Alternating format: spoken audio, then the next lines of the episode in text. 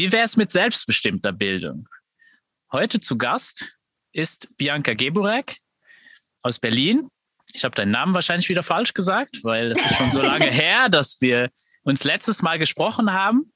Das macht gar nichts. Schön hier zu sein. Ich freue mich wieder ein bisschen zu podcasten und zu plaudern über selbstbestimmte Bildung. Und äh, wir sprechen heute, du hast ganz spannende neue Projekte, über die ich ganz gerne mit dir reden mhm. will. Vielleicht sollten wir einfach gleich damit anfangen. Erzähl uns doch mal. Ja, gerne. Also ich habe gerade einen neuen Kurs am Start. Erstens meinen ersten Online-Kurs. Und zwar zum Thema selbstbestimmte Bildung begleiten. Das ist äh, Ergebnis nicht nur einer längeren Ideenfindung und Visionierung, schon seit, ich würde mal sagen, anderthalb, zwei Jahren, sondern jetzt auch nochmal akut geworden, dadurch, dass ich bei zwei ganz tollen Trainings mitmachen durfte, nämlich einmal von Peter Gray und einmal von Jana Clemens ähm, zum Thema Facilitating Self-Directed Education, was ich jetzt übersetzt habe mit selbstbestimmte Bildung begleiten.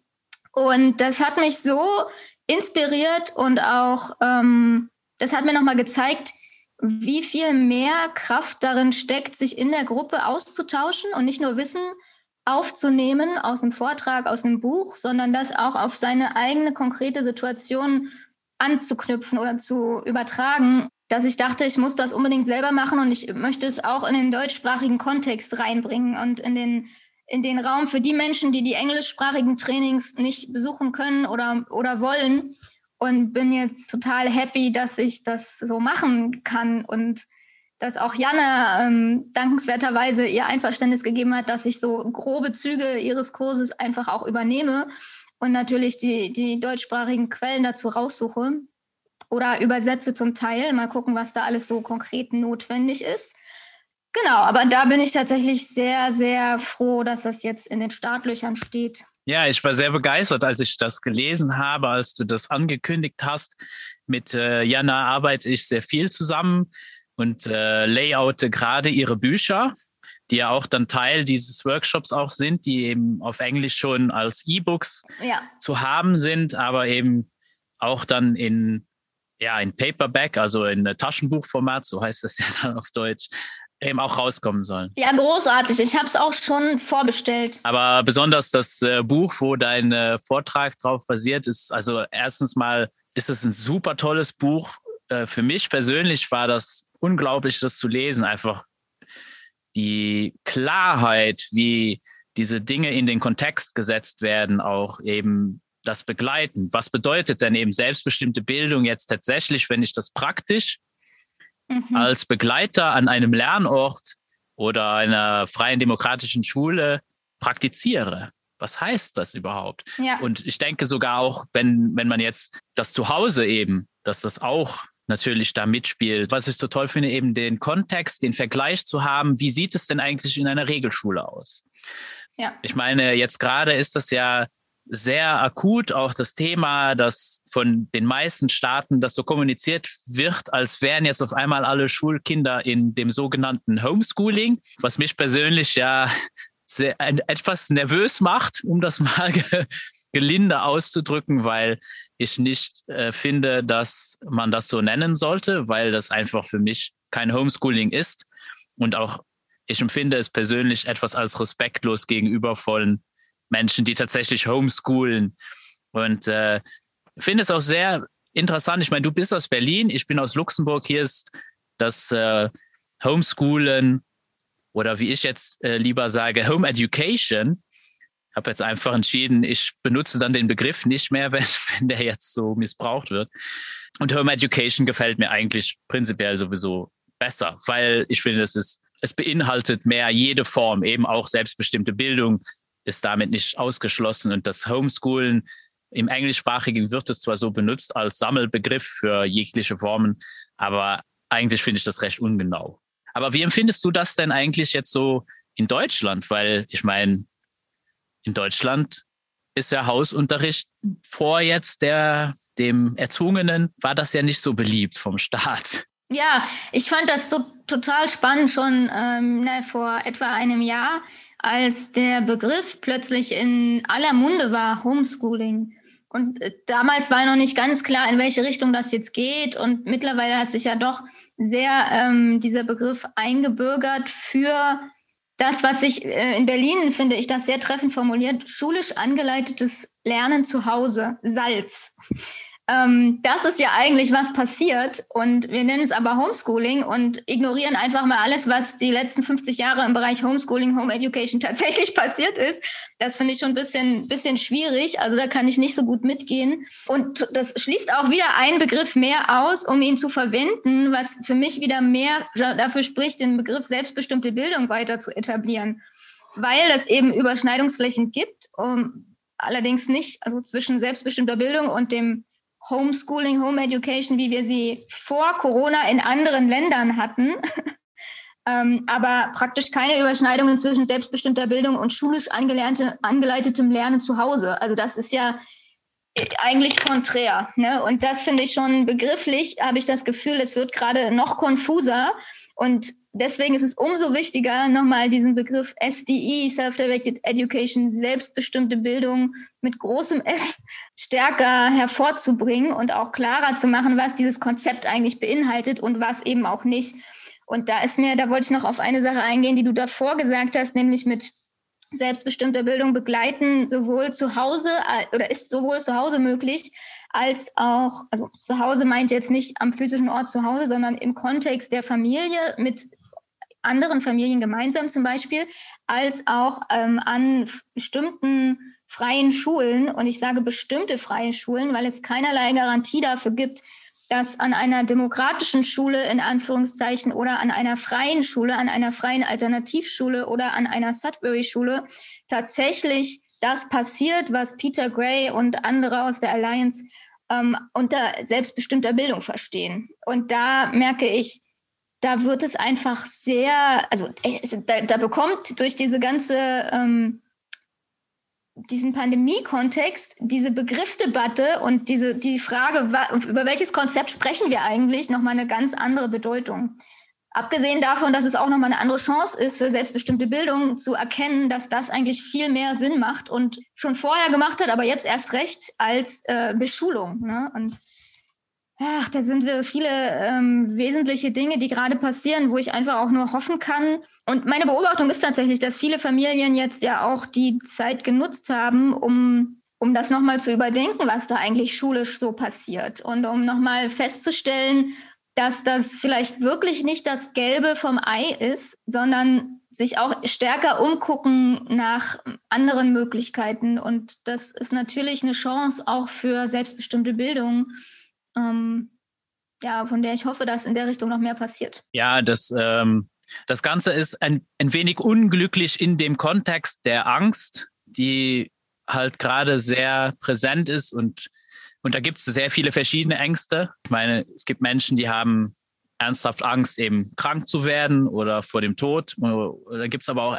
viele Menschen, die Existenzängste haben oder der Verlust der Freiheit, wo wir da auch wieder sehr bei dem selbstbestimmten Thema sind, wo das natürlich dann auch sehr an, angestachelt wird, äh, wenn man selbstbestimmt durchs Leben gehen will. Und jetzt haben wir auf einmal eine Welt, wo es so viele Regeln gibt. Deswegen fand ich es auch umso erschreckender, dass in diesem Kontext, wo deine Freiheit ja schon extrem eingeschränkt ist, will ich jetzt mal sagen. Ich meine, äh, meinem Kontext jetzt hier aus Luxemburg raus, also Reisefreiheit, davon will ich gar nicht reden. Also ich empfinde das nicht als Reisefreiheit, wenn ich mich testen lassen muss, um über eine Grenze zu kommen oder irgendwelche Formulare ausfüllen, wo ich mich rechtfertigen muss, warum ich jetzt hier fahre, eben aus dieser Angst heraus von, keine Ahnung, ich bin jetzt, ich bin jetzt eine potenzielle Gefahr, weil ich mich jetzt hier durch ein Territorium eines anderen Staates bewege. Naja, und der Kontext, was mich halt sehr erschreckt hat, was halt passiert ist am Anfang, war das so, da gab es keinen so richtigen Plan. Also besonders jetzt im März, so eben letztes Schuljahr. Ah, ja, okay, dann müssen wir das jetzt machen und das ist ja dann nur jetzt kurz. Und dann gab es eigentlich ziemlich viel Freiheit. Und da habe ich auch das beobachtet, was du gesagt hast, dass eben viele Menschen dann auch das empfunden haben als, oh, das ist aber eigentlich interessant und das finden wir auch toll.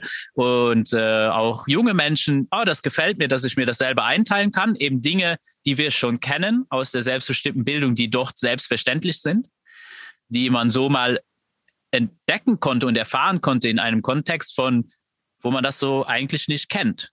In der Schule gibt es das eigentlich recht wenig. wo aber jetzt die Entwicklung, die ich jetzt hier lokal beobachte, ist, dass immer mehr Kontrolle aufgezwungen wird auf diesen dieses chaotische. Dieses gezwungen, dieses erzwungene Zuhause lernen. Ja. Dieses, und dann, und dann äh, ich meine, äh, Jana benutzt auch diesen schönen Begriff Coercive Education, um den Kontrast zu machen. Also man hat eben die Self-Directed Education, selbstbestimmte Bildung auf der einen Seite und auf der anderen Seite des Spektrums ist eben dann Coercive Education, also Zwangsbildung, wo man nicht keine Selbstbestimmung hat. Und, ähm, und dann gibt es dann halt Facetten dazwischen und auch Missverständnisse, wie jetzt, es gibt eben die Progressive Education, die progressiven, die Alternativschulen, äh, die nicht selbstbestimmt sein müssen, wie du vorher schon gesagt hast. Und da bin ich absolut einverstanden. Das habe ich auch so erlebt in meiner eigenen Erfahrung, als ich mir solche Projekte angesehen habe, wo ich dann so, ja, aber es sind immer noch die Erwachsenen, die bestimmen und ihr habt, ihr macht einen Anschein von Selbstbestimmung, weil du den jungen Menschen eine begrenzte Wahl gibst. So, du darfst jetzt hier zwischen dem grünen und dem roten Auto wählen. Ja, das ist keine Selbstbestimmung. Das ist schön, dass, lass mich da kurz einhaken, weil ähm, ich habe gerade auch die, das Training mit Jana da als sehr klar empfunden. Also ich fand das wirklich auch beeindruckend. Also wie mir im, im Laufe dessen nochmal viel stärker bewusst wurde, was der Unterschied ist zwischen alternativer Pädagogik, ich, so würde ich jetzt mal Progressive Education ins Deutsche übersetzen, Self-Directed Education oder Reformpädagogik, stimmt. Ähm, also, also wo da nochmal die Unterschiede sind und wie frappierend die sind, wenn man wirklich wenn man wirklich äh, verinnerlicht hat, worum es in, in selbstbestimmter Bildung geht.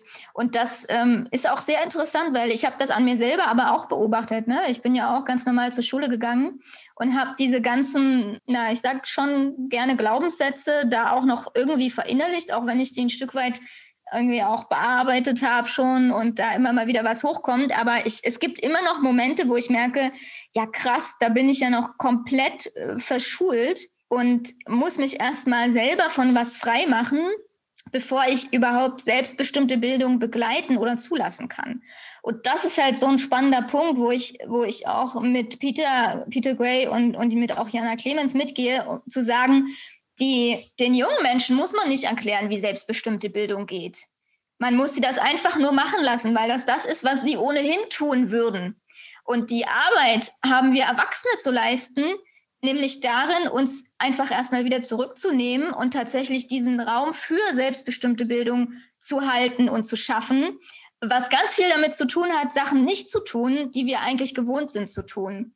Und das war, also das ist mir an mehreren Stellen in den letzten Wochen, Monaten nochmal so, ähm, und auch durch die viele Zeit, die ich mit meiner Tochter hatte, ähm, tatsächlich nochmal wie Schuppen von den Augen gefallen. Da gab es eine Situation, es war sehr, sehr bezeichnend für mich. Ich habe sie auch schon mal gefragt, ob ich die weitergeben kann im Rahmen von ähm, dem Kurs. Und da hat sie bejaht, deswegen möchte ich das ganz kurz auch gerne erzählen. Und zwar haben wir ein Klavier im Haus. Ich spiele kein Klavier, ich spiele Akkordeon, aber wir haben das Klavier, weil ich das irgendwann mal geschenkt bekommen habe und dachte, ist ja eigentlich ganz nett und so weiter.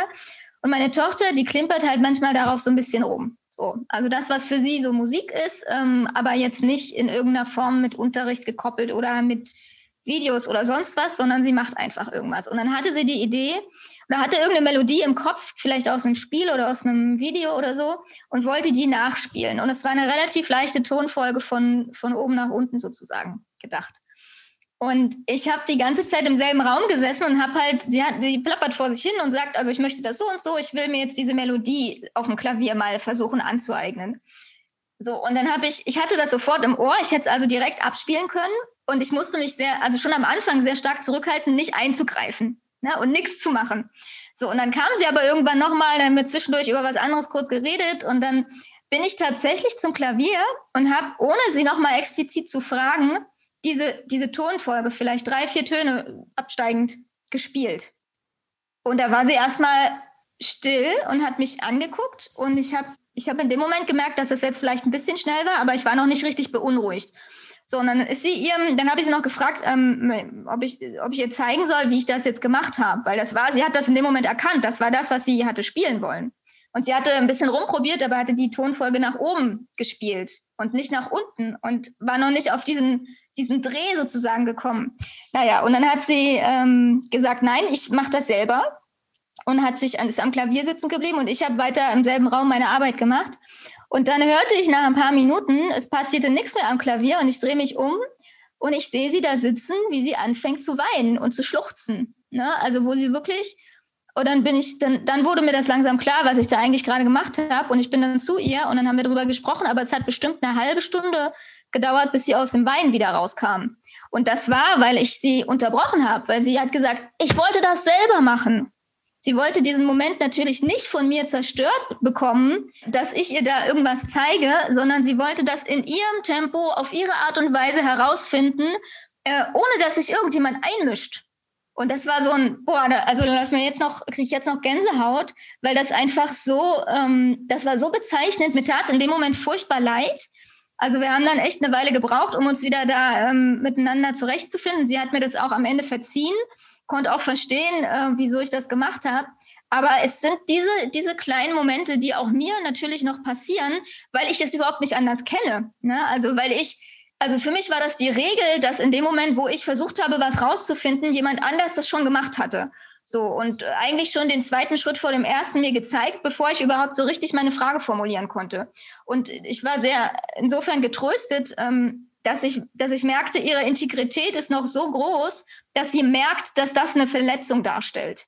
Also dass das nicht die Regel ist, dass sie unterbrochen und das, äh, diese, in diesem Lernprozess ähm, gehindert wird, sondern dass das die Ausnahme und die Abweichung von der Regel ist. Und da dachte ich, okay, Self-Directed Education funktioniert irgendwie bei uns, auch wenn, wenn ich manchmal echt äh, Fehler mache. Das haben wir dann auch im Kurs nochmal besprochen, ähm, ganz kurz noch. Und Jana meinte so, ja, um, you need a very good reason to interrupt somebody's learning. Du brauchst einen sehr guten Grund, um jemandes Lernprozess ähm, unterbrechen zu dürfen. Und das war, das ist, glaube ich, was, was ganz viele Menschen überhaupt nicht verstehen und überhaupt noch nie gehört haben. Und da möchte ich dazu beitragen, dass es wieder, dass, dass wir uns daran wieder erinnern, ja, was, wie übergriffig das eigentlich ist, was Erwachsene eigentlich permanent tun. Es ist, es ist dieser, weil ich meine, das ist ja alles gut gemeint und du hast es auch gut gemeint. Aber wie du sagst, es ist eine Verletzung von dem, was deine Tochter gerade gemacht hat. Und uns passiert das oft, obwohl wir es eigentlich gut meinen. Und die Schule macht dies systematisch. Schule macht das einfach systematisch. Und auch da ist es gut gemeint. Aber diese, diese Ideologie von, ich muss alles kontrollieren. Und ich glaube, das ist eben so eine, ja, es ist, es ist eine Form von Angst. Diese, ich brauche die Kontrolle, weil es könnte ja alles passieren. Absolut. Und das ist auch, glaube ich, das, was, was äh, es so schwierig macht, wenn, wenn man Menschen, äh, die sehr überzeugt Lehrer sind oder in so einem System arbeiten oder solche was weiß ich, Lernprogramme schreiben mhm. oder diese, auch diese ganzen Philosophen, ja. diese ganzen pädagogischen Schriften, all das Zeug, was man immer wieder findet, die sind alle überzeugt davon, wir müssen, der Erwachsene muss kontrollieren, weil der, der junge Mensch ist nicht, dem ist das nicht zuzutrauen, der, und dann verpasst du, dass du die Erfahrung, das, was du jetzt sehen konntest, verpasst du völlig zu sehen. Wenn du das von Anfang an immer unterbindest, dann wirst du die Reaktion auch dann, oder, oder, oder du wirst die Reaktion als irrational interpretieren. So, ja, aber warum weinst du denn? Ich habe dir ja nur geholfen. Das ist irrational, dass du jetzt weinst und du, du bist jetzt falsch hier. Noch schlimmer, dass ja. du dich jetzt schlecht fühlst. Ich fand das sehr interessant. Peter Gray hatte jetzt vor einer seiner letzten Artikel äh, über Rousseau, über äh, mhm. Rousseau. Weiß nicht, ob du den gelesen hast. Äh, mit Emil. Fand ich. Den, äh, ja, genau. Gelesen selber nicht, aber einiges darüber erfahren. Ja, also äh, den Artikel fand ich sehr, sehr spannend, weil äh, besonders äh, Rousseau auch mir öfters mal begegnet ist in meinem Pädagogikstudium und in dem Moment, als ich das studiert habe, war eben Rousseau, Piaget und so weiter, war so, oh ja, ja, das ist es.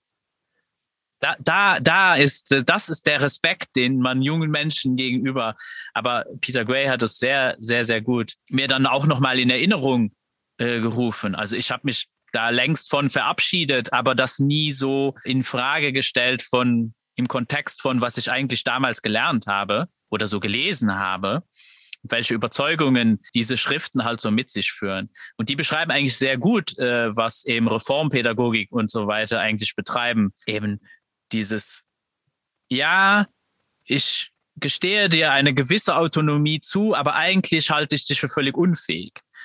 Und ich kann sagen, aus dem, meiner eigenen Erfahrung jetzt, wo, wenn ich das sehr aufmerksam beobachte, sogar Babys machen genau das, was du jetzt beschreib, beschreibst. Babys machen das. Babys sagen ganz klar, ich mache das jetzt.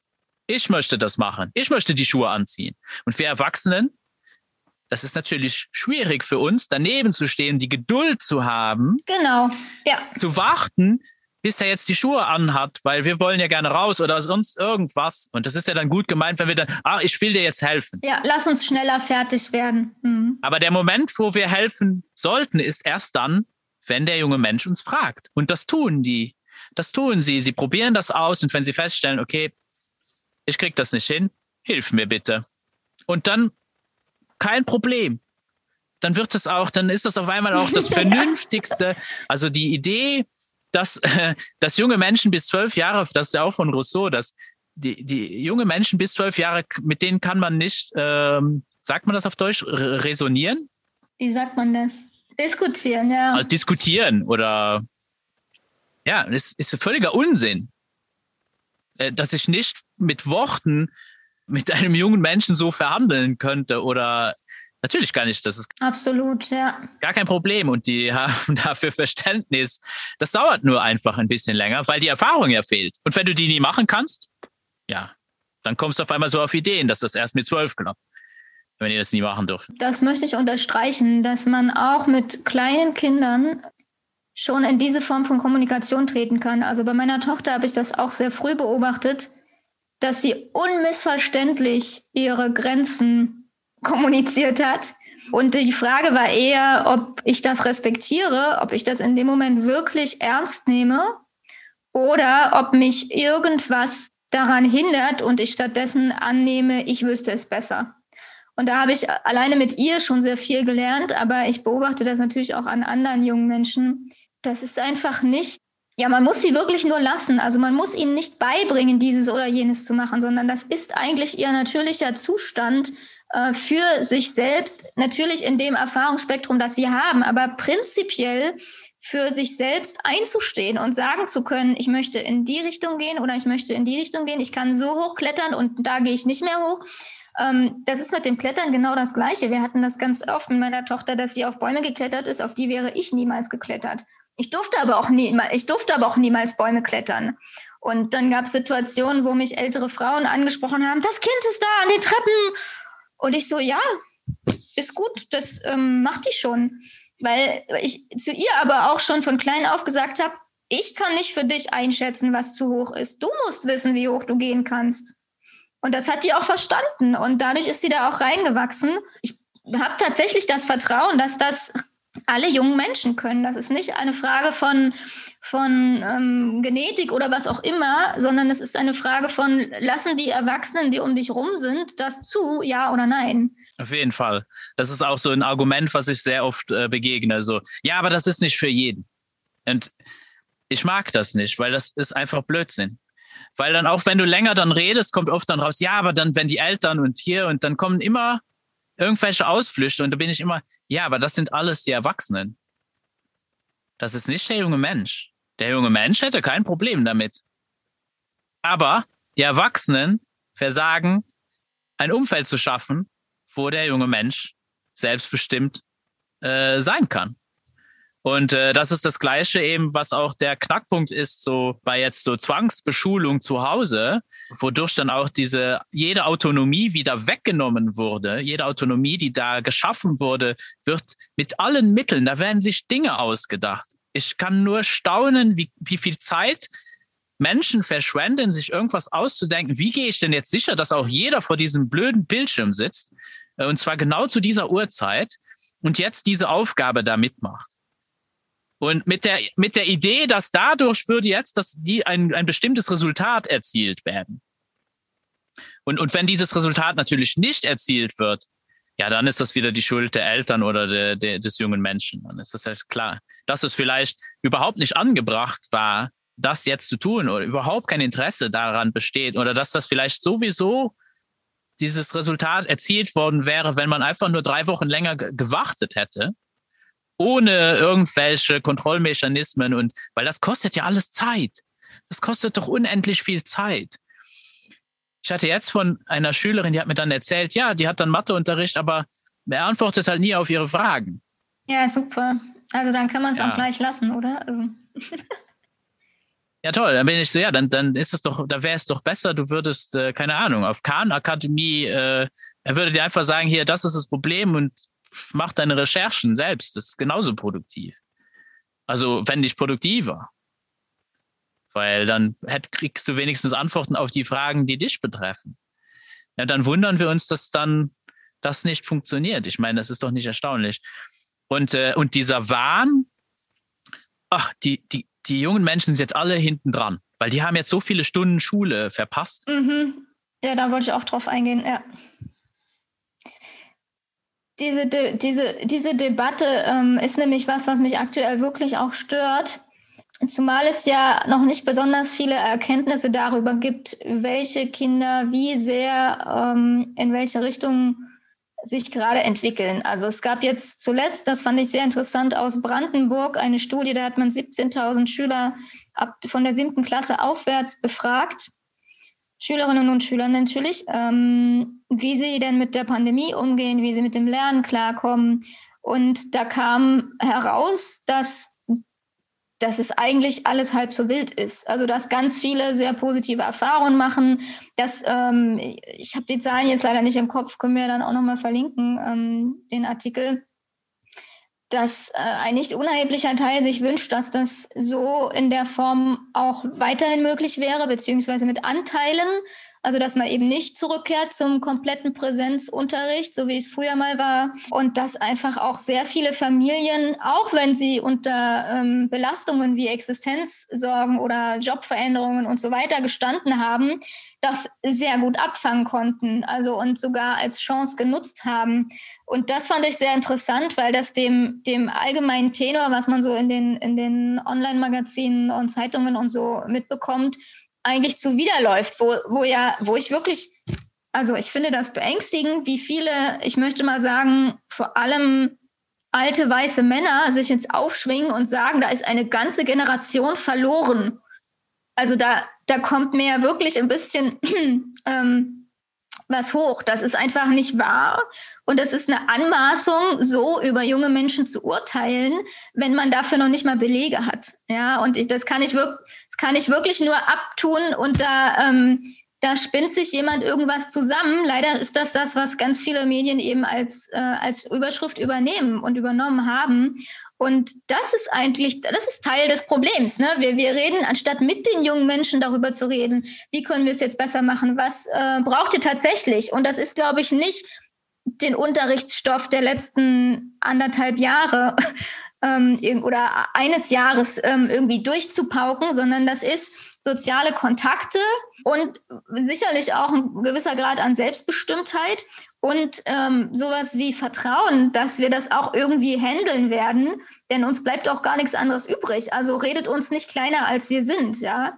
Und das finde ich wirklich, also, puh, da ähm, muss ich mal ein bisschen aufpassen, wie viel ich mir davon äh, zu Gemüte führe, weil das einfach nicht wahr ist. Also. Ja.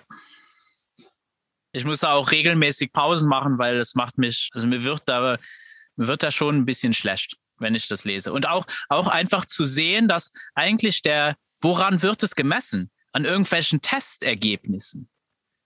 An irgendwelchen Testergebnissen, also Prüfungen, die ja nur kurzfristig eine Momentaufnahme sind und überhaupt keine Aussage haben für die Zukunft, weil und das ist etwas, wo eben auch Dinge nicht in Kontext gesetzt werden.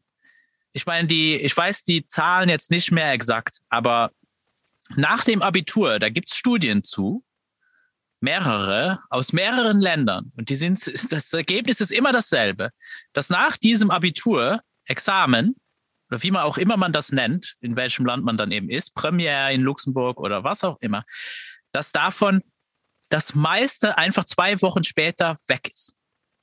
Vergessen. So, das ist ja dann verschwunden. Und dann kommen natürlich irgendwie, da gibt auch andere Studien, die das dann rechnen. Ja, aber da hast du Fähigkeiten dir angeeignet, die nachher Ja, aber das hast du auch ohne den ganzen Quatsch. Dann müsste in dieser Studie eine Kontrollgruppe sein. Und diese Kontrollgruppe sind die Menschen, die SDI gemacht haben. Also müsste die Kontrollgruppe Gruppe müssten Menschen sein, die in Summerhill waren, die in Sudbury Valley waren, die Unschooling gemacht haben. Das ist die Kontrollgruppe. Und die haben auch all diese Fähigkeiten. Und im Gegensatz zu den anderen wissen die die Sachen, die sie interessiert haben, wissen die meistens auch noch. So, das ist also genau dasselbe. Also wie kann ich dann jetzt an so einem Ergebnis festmachen, oh, jetzt ist der, das, das äh, Bildungsniveau runtergegangen. Ja, und vor allem diese mit diesem ultimativen ähm, Anspruch, das wäre auch nie wieder auszubügeln. Also da, da werde ich wirklich, da werde ich wirklich ärgerlich. Aber vielleicht, um nochmal ähm, auch auszuräumen, dass jetzt das jetzt im Raum stehen bleibt, es würde für alle gut und besser laufen, das glaube ich natürlich auch nicht. Also was, was, was ich, ähm, was ich so einschätze, ist, dass die Probleme, die das Schulsystem produziert, beziehungsweise schon produziert hat, bevor Corona kam, jetzt natürlich an vielen Stellen nochmal verschärft werden. Also das heißt, neben den Familien, wo es deutlich leichter läuft, neben jungen Menschen, die auch zu Hause ähm, sehr viele sinnstiftende Sachen machen und vielleicht endlich viel mehr Zeit haben für die Dinge, die sie wirklich interessieren ähm, und die damit äh, so im Wesentlichen auch von der mentalen Ebene her ganz gut klarkommen und so psychoemotional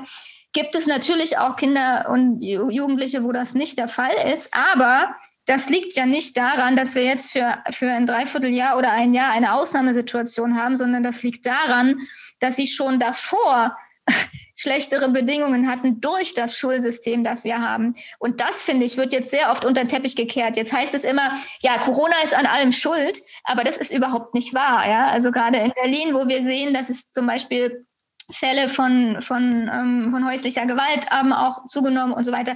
Also da muss man natürlich genau hingucken, wo liegt denn da die Ursache und was ist denn das Kernproblem? Und das ist nicht, dass wir jetzt alle zu Hause sind, sondern das ist, dass schon davor ähm, in diesen Familien Probleme waren, die Schule weder lösen konnte noch äh, oder und das würde ich behaupten, an vielen Stellen eben auch manchmal verschärft. So und das äh, da gerät auch was aus dem Blick, äh, leider.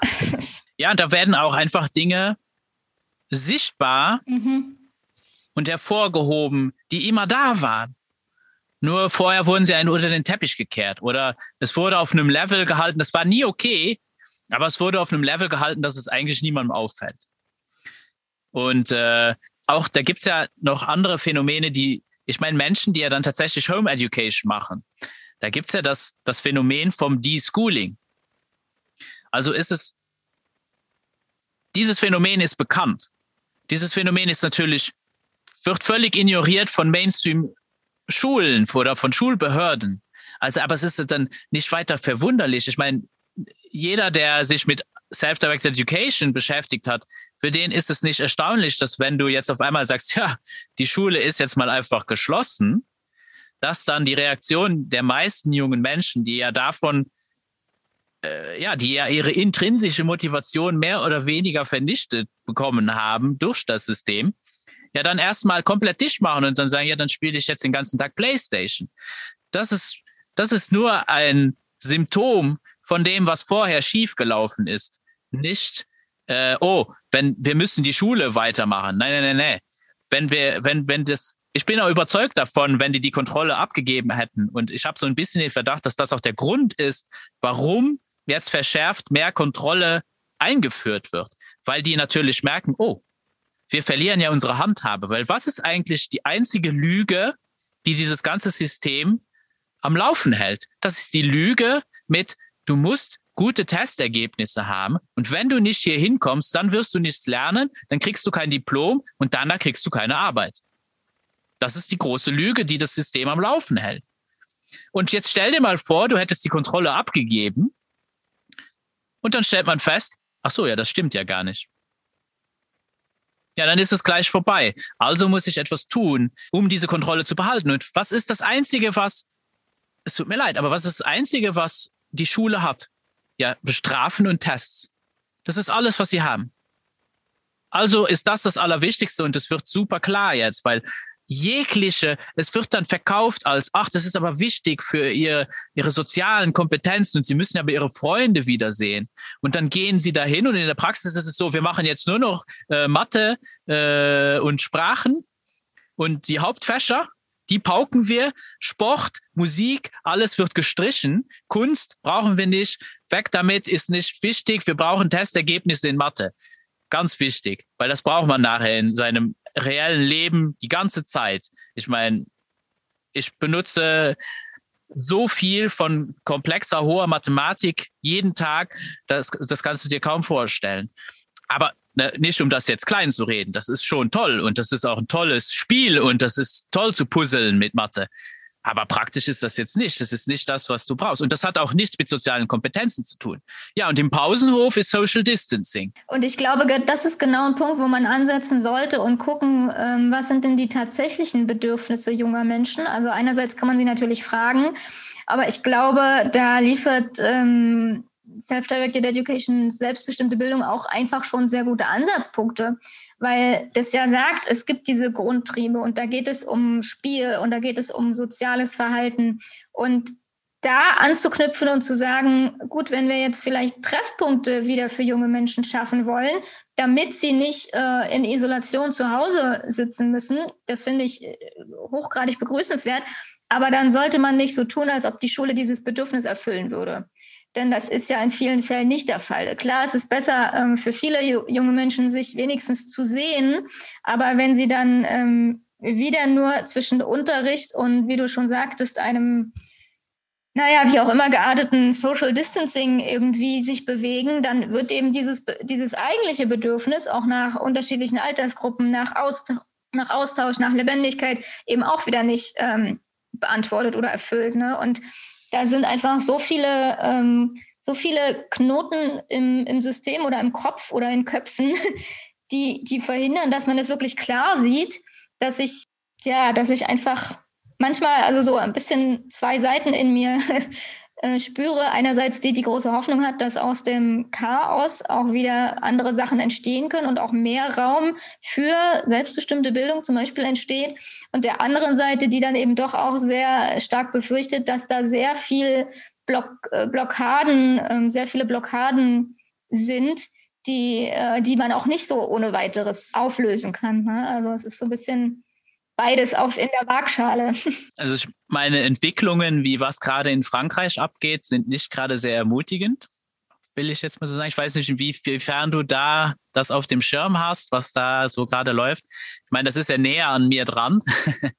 Und äh, ja, durch äh, Ali und so sind wir natürlich da sehr verbunden, weil wir natürlich auch sehr viele Menschen aus Frankreich und so weiter mit mit denen wir zusammenarbeiten und mit denen vernetzt sind, das ist sehr erschreckend. Also ich meine, dass ja eigentlich äh, Macron mehr oder weniger Home Education gleichgestellt hat mit fundamentalem Terrorismus und die das Gesetz jetzt tatsächlich gestimmt haben, dass die äh, mehr oder weniger in Richtung Deutschland, deutsche Gesetze gehen. Oh Mann.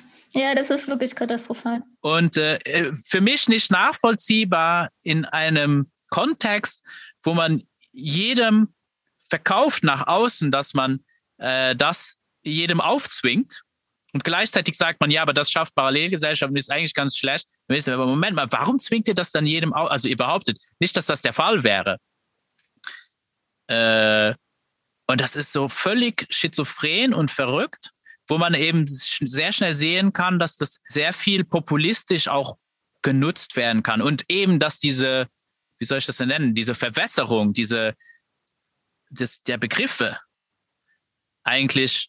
Das macht es schwieriger, ja. Also für mich ist es sehr, sehr klar, dass es, man kann es Neusprech nennen, was da passiert.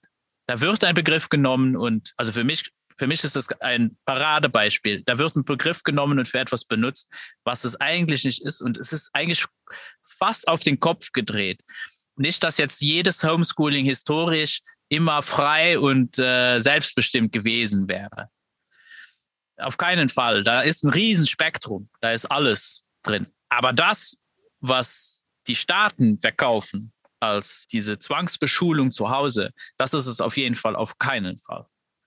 Also weiter entfernt kann das nicht sein. Weil äh, was auch dazu kommt, ist ja eigentlich, dass, was ich ganz schlimm finde, ist, dass die Eltern eigentlich vereinleibt werden als, als so die Polizisten. Das, was sonst in der Schule passiert ist, so, ja, du, der Lehrer passt jetzt auf, dass hier die, dass hier jetzt jeder macht, was er gesagt bekommt, wird jetzt in, in dein äh, Privatleben rein. Ja. Und die Eltern sollen das jetzt. Die Eltern sollen jetzt hinter den jungen Menschen sitzen und sagen, du machst aber jetzt diese Hausaufgabe.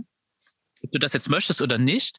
Das ist auf jeden Fall sehr problematisch. Das ist auch sehr, ähm, also unfassbar belastend für Familien. Also ich erlebe das auch viel teilweise in, in Online-Gruppen, wo ich mitlese oder auch im Bekanntenkreis, dass, dass das Eltern sehr belastet und dass es tatsächlich nicht allen auch einfällt, das nicht zu tun. Also dass es, dass die Angst doch so geschürt ist, sage ich jetzt mal, also ohne dass ich jetzt dazu das zu sehr personifizieren will, aber sagen wir die Angst davor, dass es dem jungen Menschen in der Zukunft nicht gut gehen wird, wenn er nicht jetzt unter Einflussnahme oder sogar unter Druck und Manipulation etwas tut, was er eigentlich nicht tun möchte, was ihm also jetzt nicht gut tut, dass diese Angst einfach so groß ist, ähm, dass sie, dass sie alle möglichen Mechanismen auch innerhalb der Familie irgendwie zustande bringt. Das finde ich wirklich beunruhigend. Und umso wichtiger ähm, und umso dankbarer bin ich für all die Leute. Es gibt ja auch im deutschsprachigen Raum da doch einige, die sich dafür aussprechen und offen kommunizieren. Eltern, ähm, ihr müsst das nicht mitmachen. Also es gibt gute Gründe, äh, es anders zu machen und wo ihr könnt, euch hinter eure Kinder zu stellen, beziehungsweise wo soll man es nicht können, also euch prinzipiell hinter eure Kinder zu stellen. Und das finde ich, äh, das kann man eigentlich nicht oft genug betonen. Was das dann konkret heißt an der jeweiligen Schule und mit dem jeweiligen Lehrer, das sei nochmal dahingestellt. Aber einfach also ich finde, ich, ich bin mir auch nicht im Klaren, ob das was spezifisch Deutsches ist oder ob das ein genereller Trend ist, wenn du jetzt die Erfahrung so aus Frankreich schilderst, dass Menschen sich da auch sehr viel reinreden lassen. Also das, ich kann das nun wiederum, ich bin in Cottbus geboren, ich kann das nun wiederum mit einem DDR-Kontext in der Familie auch wieder verstehen. Also weil, weil die weil der Drang, etwas zu tun, was von einem offensichtlich erwartet wird, in Angst vor der Konsequenz, wenn man es nicht tut, der ist einfach sehr tief in der Gesellschaft verankert. Und das mag unterschiedliche Gründe haben, unterschiedliche Generationen unterschiedlich stark betreffen und so weiter. Und ähm, aber das ist doch sehr, also sehr, weiß ich nicht, wie man sagen soll, penetrant oder sehr, sehr stark kommt es jetzt gerade wieder zum Vorschein und ich, ich kann nur immer wieder auf Franziska Klinkig zum Beispiel zitieren, die dann einfach sagt, das oberste, also oberste Verantwortung von Eltern muss doch sein, sich hinter ihr Kind zu stellen. Und das, das kann doch nicht, äh, also da muss auf doch eine Abwägung Fall. stattfinden zwischen ähm, glaube ich das Märchen, dass es meinem Kind nur gut gehen wird, wenn es jetzt diesen Schulstoff durchkaut oder durchprügelt auf eine Art und Weise und geht es denn meinem Kind jetzt eigentlich gut mit der Situation, die wir haben? Und was kann ich tun, dass es ihm oder ihr jetzt den Umständen entsprechend gut geht damit? Und das, puh, also da kommt auch psychologisch gesehen ganz schön viel äh, so ans, ans Tageslicht, wo ich doch eben einerseits Hoffnung habe, dass einiges davon auch auf eine andere Art und Weise gelöst und beantwortet wird, als das bislang der Fall war, eben weil es so, so viel mehr auf dem Teller, viel mehr präsent äh, in den Familien ist. Und andererseits merke ich, dass natürlich auch da gewaltvolle Strukturen, die Eltern noch in sich tragen, weil sie vielleicht selber so ähm, aufgewachsen sind, auch wieder quasi florieren können. Ne? Und das, das, äh, da ist einfach ein Arbeitsfeld und ein, ein Veränderungs- und Verhinderungspotenzial in beide Richtungen. Das ist einfach, das ist groß. Also ja, und es ist für mich auch immer wieder verknüpft eben mit dieser, mit Angst.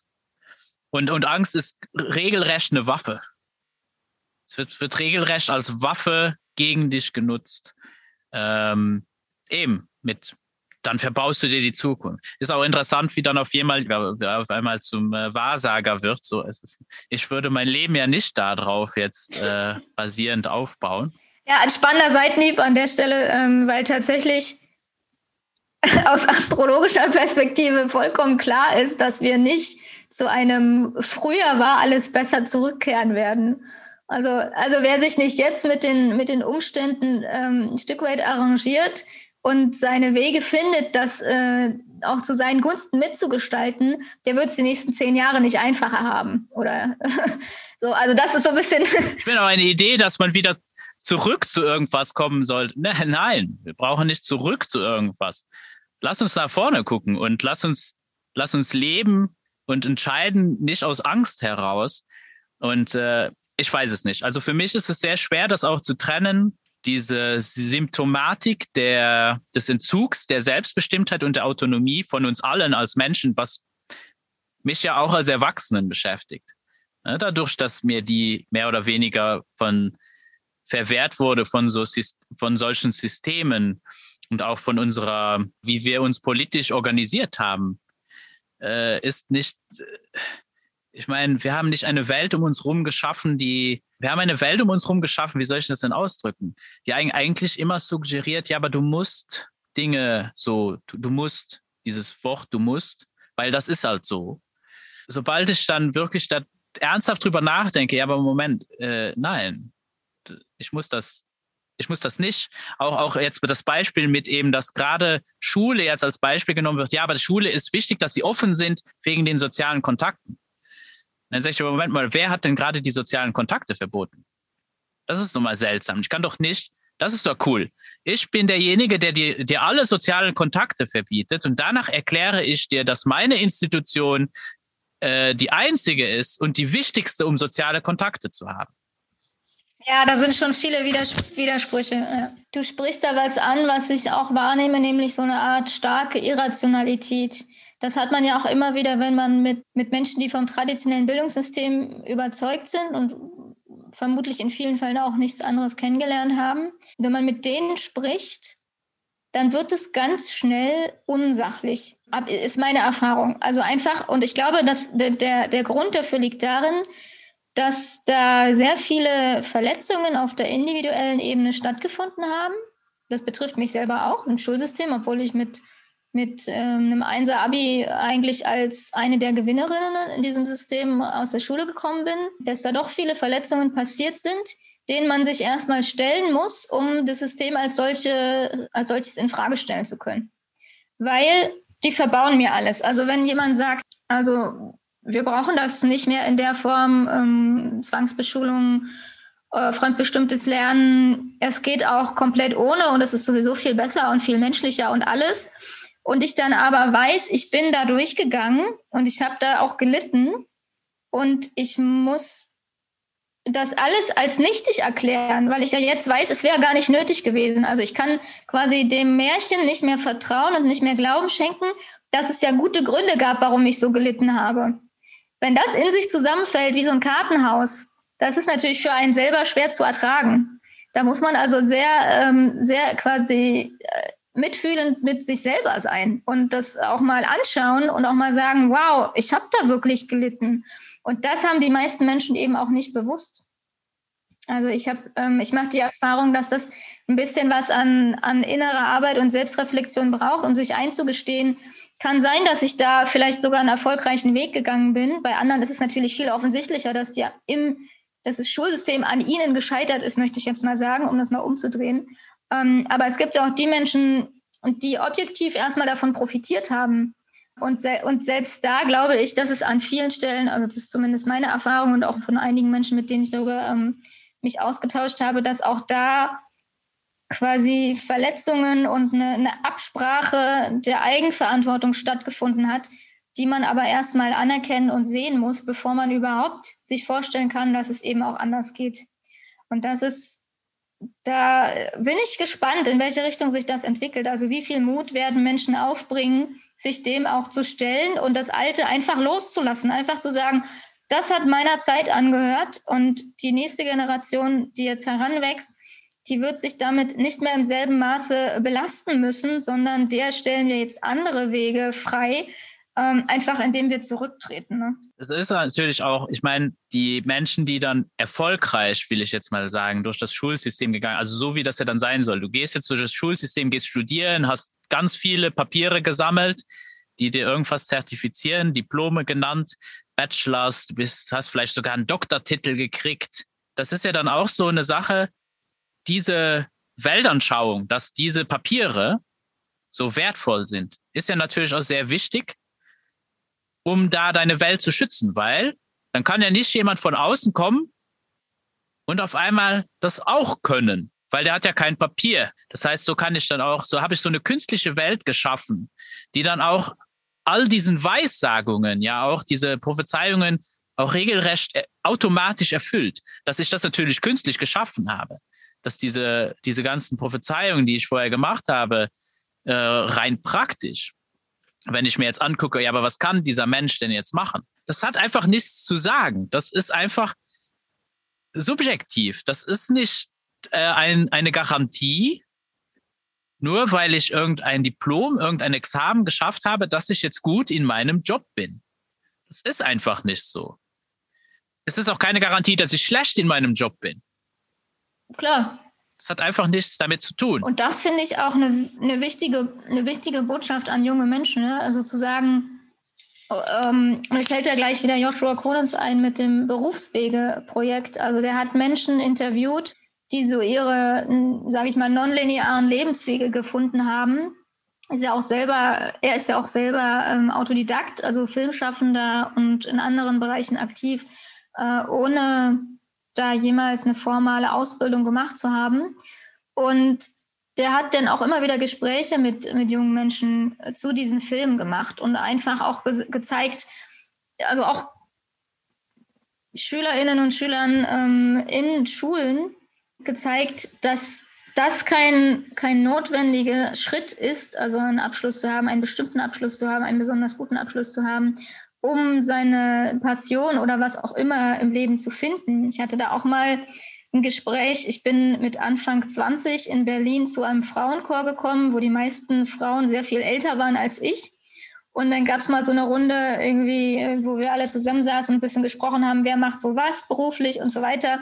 Und ich war zu dem Zeitpunkt sehr am Hadern mit meinem Studium und habe das auch offen gesagt, dass äh, unter anderem, äh, was mich gestört hat, war, dass wir eben eigentlich nichts anderes gemacht haben, als die Texte fast ausschließlich von Männern zu lesen, zu besprechen, also die Gedanken anderer die ganze Zeit zu besprechen und dann darüber auch noch schreiben zu müssen. Also es ging überhaupt nicht darum, dass wir unsere eigenen Gedanken in irgendeiner Form entwickeln, weiterentwickeln, prüfen, zu, zu Papier bringen, sondern wir haben uns eigentlich immer daran abgearbeitet, was irgendjemand anders schon gemacht hat. Das hat mich sehr gestört. Und äh, ich habe dann überlegt, äh, auch offen ausgesprochen, dass ich gar nicht weiß, ob ich das Studium fertig machen werde und so weiter und so fort. Und dann kam so als eigentlich der, der Tenor von all den äh, Frauen, die da saßen, ja, du bist ja noch nicht mal 30, da findest sowieso erst noch, was du eigentlich machst. Und das war für mich damals wirklich eine Entlastung. Aber das hatte ich tatsächlich zum ersten Mal gehört. Also das war wirklich, ähm, es war wirklich neu für mich, dass da Frauen mit Lebenserfahrung, mit bestimmten coolen Jobs, die sie einfach wirklich auch äh, mit Freude machen, mir sagen konnten, du entspann dich, ähm, das erste Studium, naja, was soll's? Also wir haben alle irgendwann mal mit irgendwas angefangen und das äh, ist in den seltensten Fällen das, wovon wir jetzt ähm, leben oder unsere Karriere aufbauen. Da dieser Wandel gehört irgendwie dazu und das, das muss man aber tatsächlich mal hören und in der Schule hört man es nicht und von vielen äh, Eltern hört man es eben leider auch nicht. Und das finde ich eine ganz wesentliche Botschaft dieser Zeit. Ja, der wird verkauft, als wäre es so, du machst jetzt irgendein Diplom und dann arbeitest du dein ganzes Leben in diesem Job. Schrecklich. Ja, und, und wenn es mal für irgendeine Generation zugetroffen hat, dann ist es ganz gewiss nicht mehr die, die kommt. Also ne, unsere ist es schon nicht mehr. Und äh, wenn ich an meine Tochter denke, ähm, das ist einfach, also keine Ahnung, wie das wird, aber ja. Nein, es gibt bestimmt Leute, die auch ja, damit zufrieden sind. Aber ich glaube, für ganz viele ist das auch unendlich langweilig. Und es ist auch spannend, sich immer wieder selbst neu zu erfinden und äh, was Neues zu lernen, einfach mal was anderes zu machen. Und eben, eben auch zu erkennen, dass, also ich meine, ich bin ja Musiker und als Musiker ist das halt schon sehr extrem, weil es gibt ja die studierten Musiker und es gibt ja. alle anderen. Ja. Und ich merke das sehr oft, dass für die studierten Musiker ist das oft sehr schwer mhm. zu akzeptieren, dass es da besonders im populären Bereich ja, die haben keine Diplome. Mhm. Ich meine, das kann man zwar mittlerweile auch studieren, aber ja. Das ist aber nicht unbedingt üblich. Im Film ist das auch nicht anders. Und äh, auch im Theater, da gibt es Leute, die haben im Theater studiert, da kommt irgendjemand daher und hat einfach ein natürliches Charisma und schauspielert eben gern und hat das eben nicht studiert und macht das genauso toll. Und äh, ja, das ist dann erstmal so, oh, okay. Ja. ja, davon mhm. auch wegzukommen. Und ich finde das eben da, weil es wird immer, wenn man, wenn über Bildung wird immer nur davon gesprochen, ja, wir müssen mehr Leute auf die Unis kriegen und so weiter. Warum? Was ist denn da auf der Uni äh, so Besonderes? Ich meine, nichts gegen eine Uni. Ja, kann ja toll sein, aber. Ja, ist auch nicht der einzige Weg. Das ist absolut. Ähm, Nein, das absolut es gibt so viele Wege. Ja. Ich meine, du kannst ein Buch auch einfach so lesen. Das ist nicht verboten. Du kannst alles, was jemand auf der Uni liest, das kannst du in eine Bibliothek gehen und kannst es selber lesen. Dir deine eigenen Gedanken machen. Ich hatte auch so was Schönes, da hat ähm, meine Tochter wollte Goethe lesen und ich habe mich gewundert, wie kommt sie jetzt auf Goethe? Und es gab äh, ein, eine Buchreihe, die sie gerne liest, äh, Liliane Susewind. Da ist so die Rede von einem Buch von Goethe, das wohl angeblich so schwer sein soll. Und dann wird das in dem Buch so ein bisschen, also in der Geschichte der Jan wird das so ein bisschen thematisiert. Ist das so ein schweres Buch oder nicht? Für den einen ja, für den anderen nicht. Und sie sagt so, was ist denn jetzt an Goethe? Ich will das jetzt lesen. Und dann habe ich ihr so ein Gedichtband in die Hand gedrückt. Und dann hat sie sich das ein Weilchen angeguckt, hat sie auch ein bisschen was durchgelesen und meinte, ja, ist jetzt auch nicht so schwer. und ich muss, muss mir vorstellen, ähm, also meine Tochter ist acht für alle ZuhörerInnen, die das nicht, nicht wissen. Und ich muss mir so, das hat sie auch mit ins Bett genommen. Also sie schleppt auch immer sämtliche Bücher mit ins Bett und dann liegt das da oben und das ist schon ein sehr amüsanter Anblick, ähm, zu sehen, dass da so dieser Goethe-Gedichtband dazwischen liegt. Und ich erinnere mich einfach an meine Schulzeit und wie undenkbar das gewesen wäre, dass eine Grundschülerin äh, einerseits Goethe liest, dann aber auch noch Goethe mag und auch eine Zukunftsaussicht hat, wo ihr das niemand ausreden wird. Also, ne, weil bei mir kam ja irgendwann der Punkt, ich habe immer viel gelesen als Kind und irgendwann ist es einfach weggegangen und irgendwann ist es zum Glück wiedergekommen. Aber dieses Weggehen hatte damit zu tun, dass ich permanent musste. Und selbst wenn mich die Sachen interessiert haben, dann war die Art und Weise, wie wir das aufgearbeitet haben, immer noch eine, die mich nicht wirklich äh, mit Freude erfüllt hat. Ne? Also wo es nicht darum ging, jetzt wirklich Lust am Lesen zu haben oder auch darüber zu sprechen, ähm, da und das mit irgendeinem Gefühl von Freude zu verbinden, sondern das war immer ein, das muss ich ja sowieso machen und wir äh, werden auch dafür bewertet, wie wir das machen. Und das tötet einfach ganz viel und ich glaube, so Erfahrungen haben wir alle. Jetzt kommt es eher so ein bisschen darauf an, ähm, was mache ich daraus und wie trage ich dazu bei, dass das anderen Menschen, die nach mir kommen, nicht passieren muss, sondern dass die sich die Freude an Mathematik erhalten können, wie sie sich die Freude an Musik und Kunst. Also jeder hat ja so seine Fächer, die, die wir wahrscheinlich gemocht hätten, wenn wir sie nicht hätten machen müssen. Und dann gab es so ein paar Fächer, die, äh, die wir gemocht haben, obwohl wir sie machen äh, mussten, aber die hätten wir auch ohnehin gemocht. Ne? Also so, das äh, ist so ein bisschen, ach, es darf sich einfach verändern und ähm, ja, ich komme da nochmal mit einem Halbsatz zurück auf meinen Kurs. das ist die Chance. Ja, bitte, nach dem Segment der wir, wir verarbeiten unsere Schultraumas. genau. Die ultimative Chance, ähm, nicht alles weiterzugeben, was wir als Erwachsene so äh, schulisch durchlitten haben, ist tatsächlich, sich mit der Alternative zu beschäftigen und die lautet selbstbestimmte Bildung. Und ich habe wirklich, also was ich an Aha-Momenten in den letzten Monaten hatte, als ich mir das nochmal so reingezogen habe, obwohl ich mich seit Jahren damit beschäftige. Ja, es ist ja nicht so, dass das jetzt für mich ein neues Thema war, aber es hat dennoch immer wieder äh, so viel auch aufgemacht in meinem, in meinem Kopf und dann ähm, finde ich das in Gesprächen mit anderen Familien wieder und kann denen auch sagen, du, du brauchst dir keine Gedanken machen, dass der nicht lesen lernt. Der ist einfach noch nicht so weit und Schule behauptet, er ist so weit. Und das ist schon an der Stelle äh, das ganze Problem. Und äh, wenn wir das weitergeben können, so in kleinen Schritten hier und da, dann ist, glaube ich, schon echt viel gewonnen. Und auch, darf, da, auch dazu möchte ich mit dem Kurs natürlich beitragen, dass einfach die Selbstsicherheit von Menschen steigt, die, ähm, die diesen Weg schon erfahren haben oder vielleicht schon gehen. Äh, und natürlich ist er auch offen für Menschen, die jetzt das erste Mal davon gehört haben, selbstbestimmte Bildung. Aha. Naja, und das Tolle ist, ich meine, vielleicht haben die Menschen zum ersten Mal diesen Begriff gehört. Falls Sie den Titel des Podcasts gehört haben, haben Sie ihn zwar schon vorher einmal gelesen, aber es ist etwas, was wir alle schon längst haben. Das ist, das ist eigentlich die große Erkenntnis ist, eigentlich beschreibt es das, was wir sowieso alle haben. Es ist einfach da. Wir müssen es nur nutzen. Wir müssen nur wieder Kontrolle abgeben und Vertrauen gewinnen. Ersetzen durch Vertrauen. Raus aus der Angst und rein ins Vertrauen. Und äh, beobachten. Beobachten. Das ist unglaublich stark. Nicht, nicht, oh, ich muss irgendein Muster, ich muss irgendwas nachmachen, was irgendjemand anders gemacht hat. Das gibt's nicht. Wir sind alle individuell und das ist für jeden anders. Beobachte einfach, was längst da ist und zerstöre nicht das, was da ist. ich meine, lass uns das wachsen lassen, so wie, ja, so wie man, ich meine, die Analogie zu Pflanzen ist nicht so verkehrt.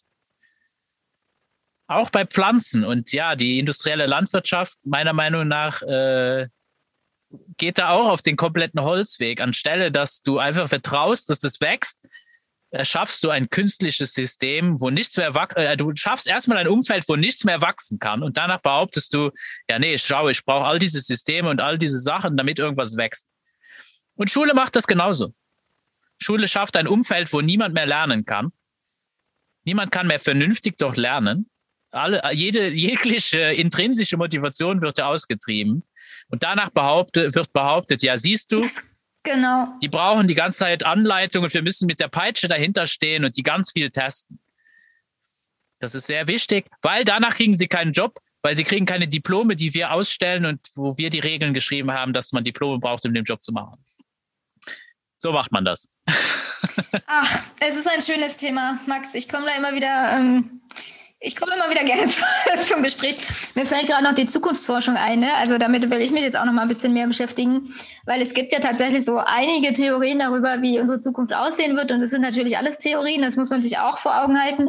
Aber ganz gewiss sagt keine, ähm, sagt keine, dass wir mehr desselben bekommen werden oder dass wir mehr desselben brauchen, sondern es geht ja immer in die Richtung, dass sich die, äh, die Welt auf allen Ebenen verändern wird und immer schneller verändern wird.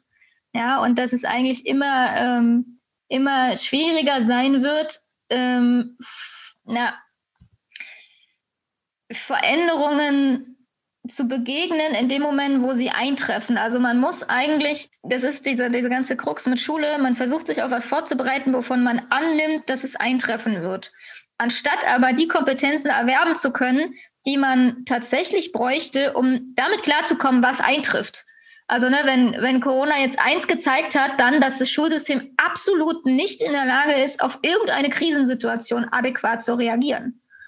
So, und das ist, aber das ist die Zukunft. Also ob wir nur an Klima denken oder an Migrationsströme oder äh, an irgendwelche Viren oder weiß der Kuckuck, was da noch kommen mag, es wird nicht linear, es wird nicht ähm, in, in dem in dieser Entwicklungsform weitergehen, wie wir das irgendwie für die letzten paar hundert Jahre erzählen. Ob das nun wirklich so auch gewesen ist, ist nochmal die andere Frage, weil auch diese Erzählungen sind natürlich, na, haben einen gewissen Bias. Ich weiß jetzt nicht ganz genau, wie man es am besten auf Deutsch aus, ausdrückt.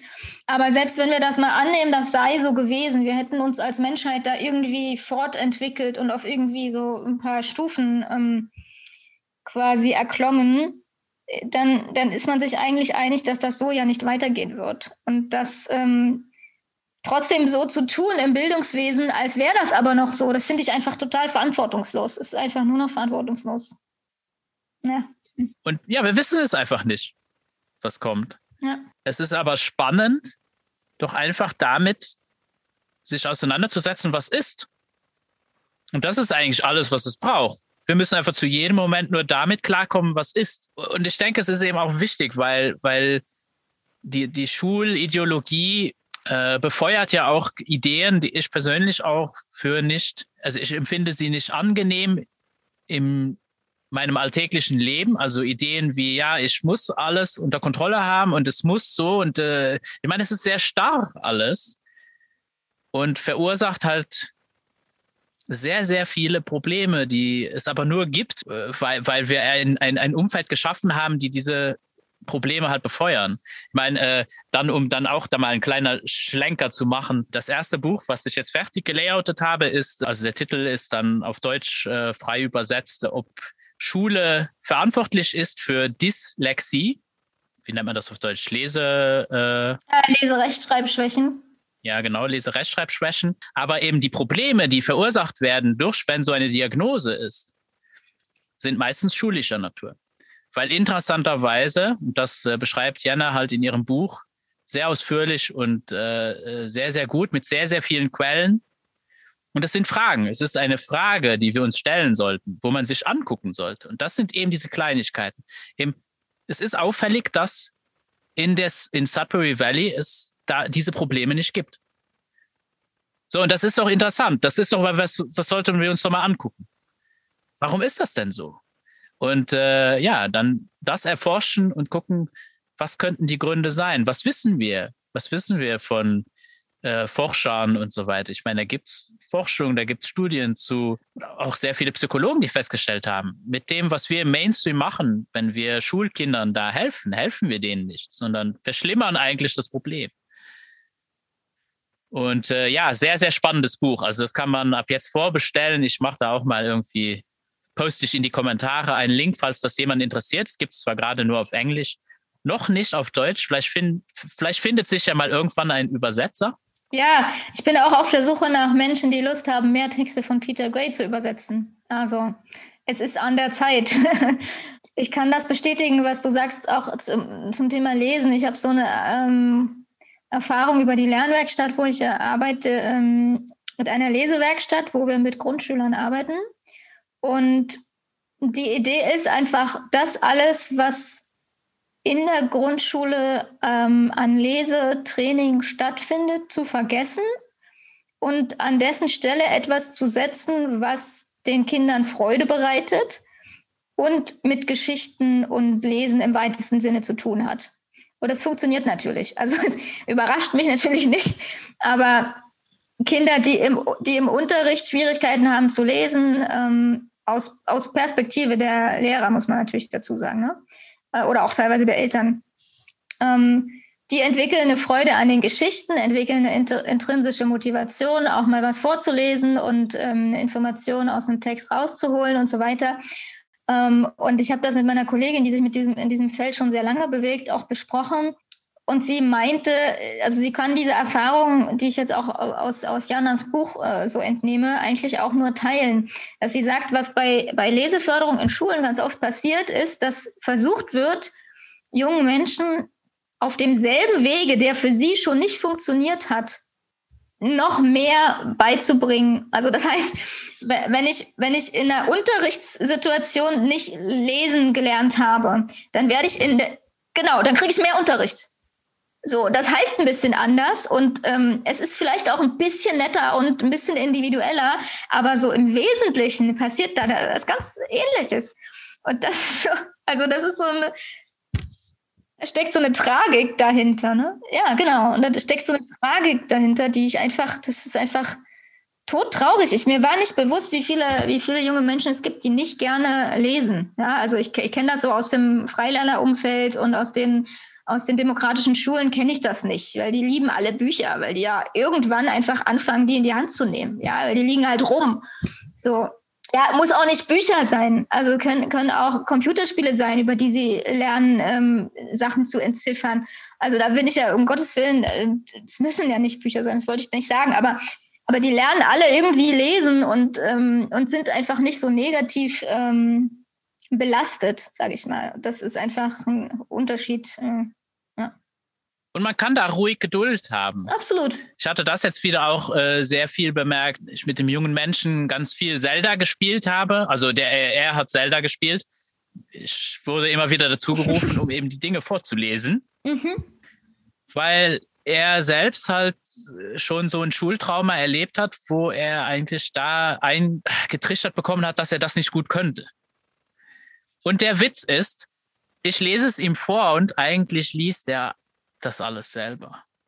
Er kann das eigentlich alles selber lesen. Aber, ach, krass. Und, und jetzt kommt noch das Beste, weil wir spielen dann Magic und er, er liest die englischen Karten. Die englischen Karten liest er, aber, aber, aber Zelda muss ich ihm auf Deutsch vorlesen, obwohl er Deutsch eigentlich besser kann. Und eigentlich nicht. Ah, es ist ein fantastisches Beispiel. Also ich muss mich selber mit den Sprachen übrigens auch manchmal austricksen. Ich habe das. Ähm, ich musste als Kind immer Physiotherapie machen. Also ich habe ja so eine Rückengeschichte und es ist so ein bisschen ähm, negativ besetzt gewesen, dass mir Leute erklären, wie ich meinen Körper einzusetzen habe, damit es mir am Ende angeblich gut täte. So, und, und ich trickse mich jetzt aus, indem ich mir die Yoga-Videos auf Englisch reinziehe, wo ich genau die gleichen Übungen mache, die ich früher als Kind machen musste. Aber es erzählt mir jemand in einer anderen Sprache und in einem ganz anderen Kontext und plötzlich funktioniert es. das ist so der Hammer. Finde ich ein wunderbares Beispiel, dass du das anbringst. Ähm, und ich habe, ich kenne einen jungen Menschen, das finde ich immer wieder ein ganz faszinierendes Beispiel. Sie sagte zu mir, ähm, ja, Person XY hat gesagt, ich bin ein Naturtalent. Ich frage, ja, worin bist du denn ein Naturtalent? Sie sagt, wie, worin? Ich bin ein Naturtalent, ich kann alle Sachen. und das war so wie, in meinem Erwartungshorizont kam das gar nicht vor. Ich wusste, okay, man ist ein Talent, man kann bestimmte Sachen gut in einem Feld oder in zwei Fächern oder sowas. Aber diese, mit dieser Annahme groß zu werden, ich kann das alles lernen und tun, was ich möchte, das ist einfach überhaupt nicht zu vergleichen äh, mit dem, was unsere Generation als normal wahrnimmt. Ne? Und das finde ich, das macht mir immer Mut. Ja, das ist alles, äh, es, ist, es ist eine sehr surreale Zeit gerade. Und äh, ja, ich, ich bin, ich versuche, ich muss mich immer selber wieder erinnern. Bleib optimistisch. Das, das, das kann nicht sein. Menschen werden es sehen, Menschen werden es erkennen. Äh, beschäftigt euch mit diesen Dingen. Also ich kann nur ermutigen, lest, auch wenn es vielleicht Dinge in Frage stellt, an die jemand glaubt, falls jetzt jemand zuhört und denkt, die labern hier so einen Unsinn und es bis hierhin geschafft hat. Ja, danke fürs Zuhören und äh, traut euch Dinge zu lesen äh, und, und vielleicht noch besser, nehmt am Biancas Kurs teil, weil ich weiß äh, von, von, von vielen Gesprächen mit Jana, dass eigentlich ihr Anliegen ist, äh, bitte Lehrer, das ist für euch. Es geht nicht darum, euch anzugreifen, sondern ich möchte euch, hier ist, hier ist Information, wo es einfach, und ich persönlich wär, würde mich da dazu zählen. Ich bin einfach davon überzeugt, dass es Information, die, ja, unendlich wichtig wäre für Menschen, die in solchen Berufen, in irgendeiner Lehrtätigkeit mit jungen Menschen arbeiten, sich das anzugucken. Ob du das dann annimmst oder nicht, das ist jedem überlassen. Da auch, da lasse ich jedem seine Autonomie und Selbstbestimmtheit. Und bitte lasst sie auch alle an anderen. auch jungen Menschen. Weil man kann das jungen Menschen. Absolut. Das finde ich doch ein schönes, also ja, finde ich einen schönen, schönen Satz. Ähm, und ich möchte das auch so verstanden wissen, auch der Kurs. Man braucht nicht den Kurs, um selbstbestimmte Bildung zu machen. Ich will das keinem, keinem ähm, unterjubeln. Ähm, ich, ich möchte aber mit dem Kurs die Möglichkeit geben, sich sicherer darin, also sicherer darin zu werden, ähm, was man, woran man ohnehin schon glaubt, für die Menschen, die selbstbestimmte Bildung, Freilernen, Unschooling, ähm, Sudbury, School, äh, Sudbury Schulen zum Beispiel schon kennen. Aber ich möchte gleichzeitig auch den Mut machen, das stärker nach außen zu tragen und stärker zu zeigen, guck mal, das machen wir und das funktioniert. Viele von diesen Schulen sind leider noch sehr abgegrenzt. Ähm, die machen so ihrs und können sich vor Bewerbungen nicht mehr retten. Aber außerhalb dieser Bubble ähm, erfährt ja die breite Öffentlichkeit relativ wenig darüber. Ähm, einfach das, ich, ich übernehme da tatsächlich immer mehr auch Janas Haltung, die sagt, the shift will come. Und sie, sie argumentiert ja, dass mit, mit dem Internet und der Möglichkeit junger Menschen, sich zu informieren, ist es eigentlich nur eine Frage der Zeit, bis, äh, bis sie erkennen werden, bis viel mehr junge Menschen erkennen werden, dass sie, ähm, dass sie da eigentlich von vorne bis hinten verschaukelt werden. Und ich arbeite tatsächlich in die Richtung und möchte einfach alle Menschen, die Interesse haben, ähm, sich damit auseinanderzusetzen, ermutigen, erstmal zum Infoabend zu kommen, sich anzuhören, ob das für sie interessant ist und dann einfach zu gucken, was sie in diese, aus diesem Kurs mitnehmen können und was sie dann von da auch wieder weitertragen können, weil das ist mir unheimlich wichtig. dass, dass das wie so ein Schneeballeffekt zu kommt. Ne? Ja, ich bin auf jeden Fall überzeugt, das Mindeste, was Menschen aus äh, so, so einer Erfahrung rausziehen können, ist, tolle, nette Menschen mit verrückten Ideen kennenzulernen. Ja, allerdings. Und ich meine, das ist es auch. Ich sage immer, ey, jeder ist eingeladen. Wenn jemand skeptisch ist, mach Erfahrungen damit. Du bleib, man, man ist immer nur skeptisch, weil man das nicht erlebt hat. Und ich bin, über, ich bin davon überzeugt, wenn du es einmal überle äh, erlebt hast, dann äh, wird sich viele dieser Skepsis legen. Und dann wird man auch feststellen, da ist jeder willkommen. Das ist nicht etwas, du, man muss kein Alien sein, um das toll zu finden. Man braucht kein Hippie zu sein oder ich weiß nicht, das ist egal. Jeder ist willkommen, jeder ist selbstbestimmt, jeder ist autonom. Das zu fühlen, das zu denken, was er möchte und das mal selber zu entdecken, dass man frei ist, das zu tun. Und das hilft schon, wenn. Ich möchte auch ausdrücklich diejenigen ähm, ermutigen, die noch ein bisschen skeptisch sind an, an solchen, an dem Kurs oder auch an anderen Angeboten, die es in dem Bereich zum Thema Freilernen und so weiter gibt, äh, auch teilzunehmen, weil davon profitieren wir alle. Also ne, es geht um die Auseinandersetzung und um die um das Fragen stellen und um das unterschiedliche Meinungen einfach betrachten und auch nebeneinander stehen können, äh, stehen lassen können. Ja, also das, das ähm, ich werde niemandem irgendwas ausreden oder einreden oder sonst was. Ich möchte nur das, was ich als, als Wissen und als Erfahrung so mitgenommen habe. Und das bleibt ja in irgendeiner Form auch subjektiv. Also machen wir uns mal nichts vor. Wir nehmen ja auch selektiv Informationen auf. Und meine Theorie dazu, was, wie ich zu selbstbestimmter Bildung gekommen bin, ist ja auch viel mehr das war als Gedanke ohnehin schon immer präsent und jetzt finde ich irgendwie Worte und ich finde andere Menschen und ich finde äh, Kontexte, die, die das bestätigen. Aber genauso wird es immer Menschen geben, für die das andersrum der Fall ist, die sich immer bestätigt sehen durch die Informationen, die vielleicht auf klassische Wege hinweisen. Und das ist auch völlig in Ordnung. ähm, mir, mir, mir ist nur, genau, mir ist nämlich genau diese, die Pluralität wichtig. Einfach zu sagen, ähm, nicht künstlich zu unterdrücken, äh, was vielleicht auch an neuen, alten, weil es ist ja beides, selbstbestimmte Bildung sowohl alt als auch neu, ähm, Ideen so gibt. Äh, aber genauso wenig zu sagen, ähm, ja, also deine Meinung hat hier, hat hier keinen, keinen Wert, weil wir glauben an was anderes, weil das wäre, das wäre genau das, was wir nicht wollen. das ist auch noch ein großer Wunsch von mir, dass ich mal einen Gast habe, der nicht mit mir einverstanden ist. ja.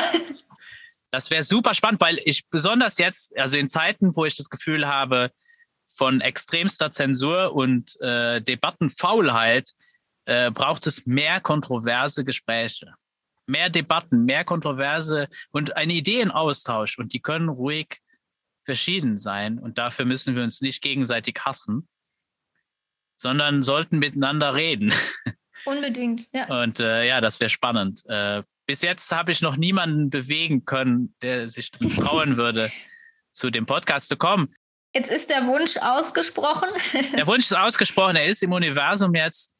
Also bitte, wenn, wenn ihr dem hier allem widersprechen wollt, seid herzlich eingeladen. Oder jemanden kennt, der es gerne tut. ja, der das gerne tut, ja. Der da auch Spaß dran hat. Genau. Ja, es hat mich sehr, sehr, sehr gefreut und es freut mich auch sehr, eben jetzt dann, ich nenne das jetzt Season 2, äh, zu eröffnen mit einem Gespräch mit dir. Und äh, das war sehr schön, äh, wieder so in das Podcasten reinzukommen auch. Und ich hoffe, ich kriege jetzt, ich kriege wieder, ich finde wieder Zeit, wieder regelmäßiger Episoden zu veröffentlichen zu dem Thema. Weil da gibt's, da ist noch viel, was nicht gesagt ist, was es zu sagen gibt. Viele Ideen und auch das ist natürlich, also insofern danke auch an deine Arbeit. Ähm, das ist natürlich auch ein Beitrag dazu, dass das ganze Thema äh, mehr, mehr Reichweite bekommt. Ähm, und ich wünsche dir da noch sehr viele äh, inspirierende Gesprächspartner und Gesprächspartnerinnen. Und kommen auch gerne irgendwann mal wieder. Ja, spätestens. Also ich hoffe ja mal, dass, dass wir uns wieder persönlich äh, sehen werden, wenn das einfacher wird.